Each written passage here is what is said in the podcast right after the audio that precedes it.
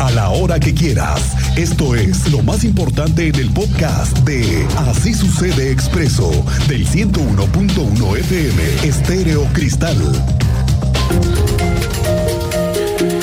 Como ayer le comentaba, está saliendo a Europa una comitiva de empresarios y autoridades del gobierno. El gobernador Mauricio Curi encabeza la comitiva y el alcalde de Querétaro, Luis Bernardo Nava. Van otros líderes empresariales para hablar a nombre de Querétaro como empresarios exitosos. Hemos podido confirmar que la gira europea está considerado España. Justo hay reuniones diplomáticas en la Junta de Galicia, en el gobierno del País Vasco, en la Embajada de México en España, en la Secretaría de Estado de Comercio Exterior de España, la embajadora de México en Suiza y también la embajada de México en Francia. Me adelantan que hay posibilidad de anuncios de inversiones que se van a cerrar en una estrategia comercial internacional y que buena falta nos hacen, ¿no? Buenas noticias. Le tendremos noticias de cómo va esta primera gira internacional. La presencia del alcalde en tu calle, Luis Nava, en esta gira también tiene una connotación porque hay una visita a empresas dedicadas al transporte ecológico y además con temas de movilidad. Incluso hay una visita a una empresa que produce en Europa tranvías, lo cual me deja ver que hay alguna posibilidad de nuevas inversiones, de nuevas opciones hoy necesarias para la movilidad en Querétaro. Oiga, ¿usted qué le parece la calidad del aire recientemente? ¿No lo ves? Recientemente no te parece como en la tarde como que de pronto una neblina, una nube de smog. Sí, o sabes que también polvo, mucho polvo. Bueno, sobre todo por la tarde, que se ve media contaminada la ciudad, hay días, pero revisando la calidad del aire, hay un portal que te da las estadísticas en tiempo real. Las condiciones, por ejemplo, de hoy viernes, lo acabo de checar a las 12 del día, el índice de contaminación es bastante aceptable.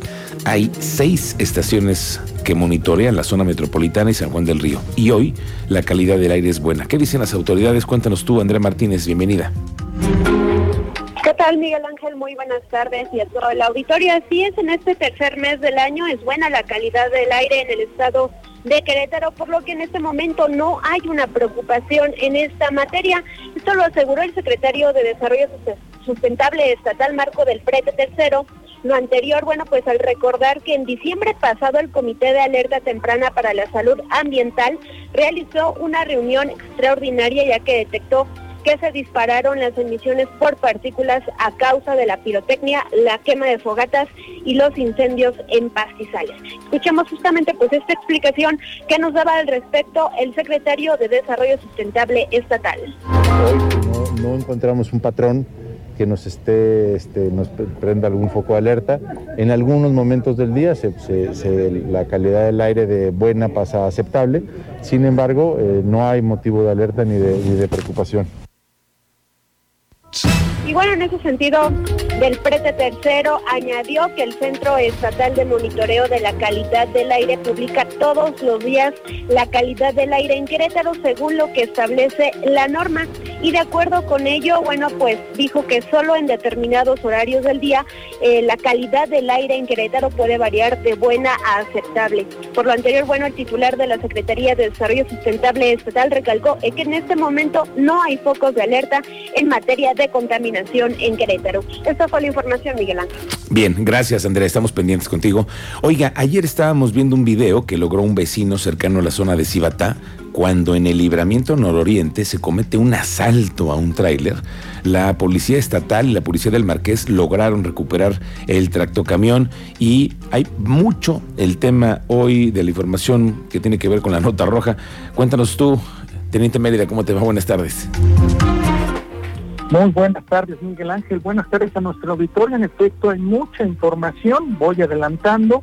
El día de ayer, también cerca de las 5 de la tarde, pasada las 5 de la tarde, en el fraccionamiento Altozano, condominio Roca, también en nuestras redes sociales pueden ver este video donde se observa un sujeto intentando amagar a un conductor con arma de fuego o para despojarlo de su unidad o para cometer el atraco.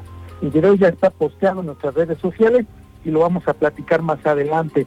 Además de que el fiscal Alejandro Echeverría Cornejo refirió que solo ya hay una, una audiencia pendiente en el caso de las protestas y daños a instalaciones, tanto de la Fiscalía como la maqueta monumental, y esto fue lo que dijo al respecto el fiscal.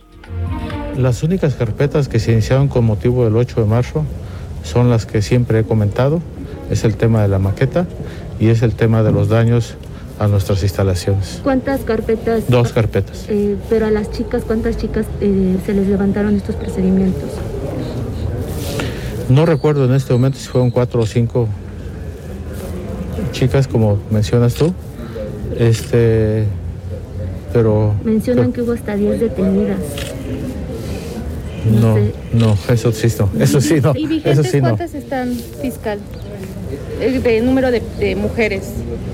en Ah, estas no te sabría decir en este momento. Hay dos No carpetas, pero. Hay dos carpetas y, y- y las dos carpetas se acumularon en una sola, de tal manera que es un solo expediente ahorita en este momento. En relación a estos procesos de investigación, se judicializó a cinco, a cinco mujeres con asesoría de su defensa particular. Cuatro de ellas hicieron valer su derecho de un procedimiento abreviado, por lo que el proceso penal en su contra ha concluido.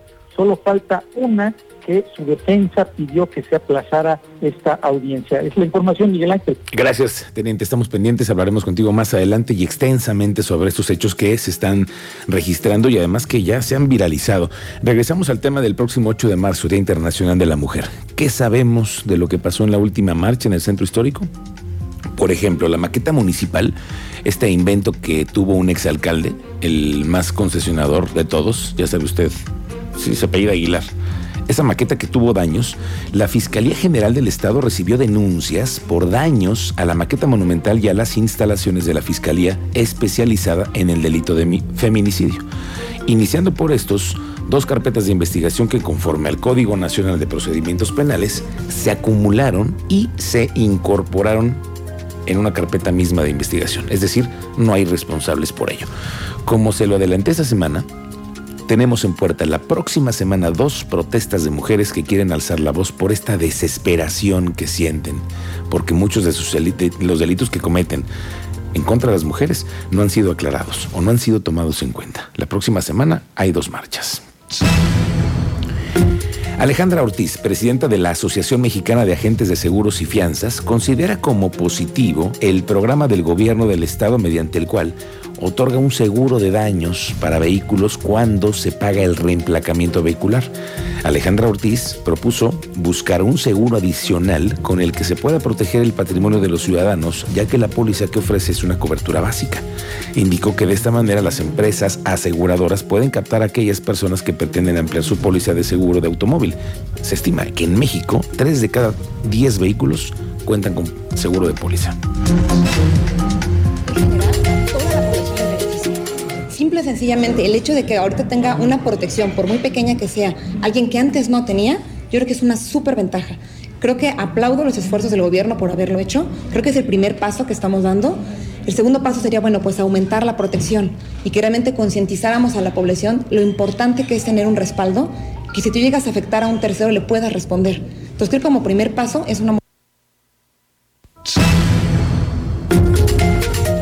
Escuche usted esta nota. Unos papás llevan a un niño a circuncisión y termina con daño cerebral. Esto ocurrió el 8 de enero en una clínica muy conocida en Jurica, cuando una operación disque sencilla con anestesia local se complicó y el menor tuvo que llevar, que llevar, lo tuvieron que llevar sus papás a otro hospital. Según el relato de la madre, de apellido Jara, los médicos le aseguraron que la cirugía sería sencilla con una anestesia local y que duraría entre 30 y 40 minutos. Pero ¿qué cree? La intervención se complicó y el menor tuvo que ser trasladado de emergencia a otro hospital en donde llegó con una condición crítica. Cuando estaba justo en terapia intensiva, de varios estudios que le hicieron se percataron que tenía daño cerebral. La mamá así nos los contó. Este, al día de hoy, nosotros no hemos hecho ninguna demanda porque primero queremos, este, pues tener ese acercamiento con, pues con los responsables, ¿no? Porque, pues esto es la consecuencia de algo. Esto no, no fue ningún tema de salud. Mi niño no era alérgico a ningún medicamento, no era alérgico a la anestesia. Oiga, ¿cómo anda de hambre? ¿Cómo anda de hambre? Que ya ve que hoy es viernes de cuaresma. le tenemos hoy una apetitosa nota con nuestro maestro Manuel García, que ya ve usted cómo es. Esta tarde Manuel nos lleva a conocer una marisquería. ¿Cuál es el que usted recomienda? El, el de la casa, ¿cuál es? Pues mire, tenemos la piña rellena de mariscos, es una piña asada con el salseo veracruzana que lleva pimiento morrón, chile güero, jitomate, aceituna. Está rellena con mariscos, camarón pulpo y está gratinada. Dicen la gente Ajá. que los ostiones son buenos para la pasión, que son afrodisíacos. ¿Es cierto eso? Yo creo que no, yo creo que es un mito eso.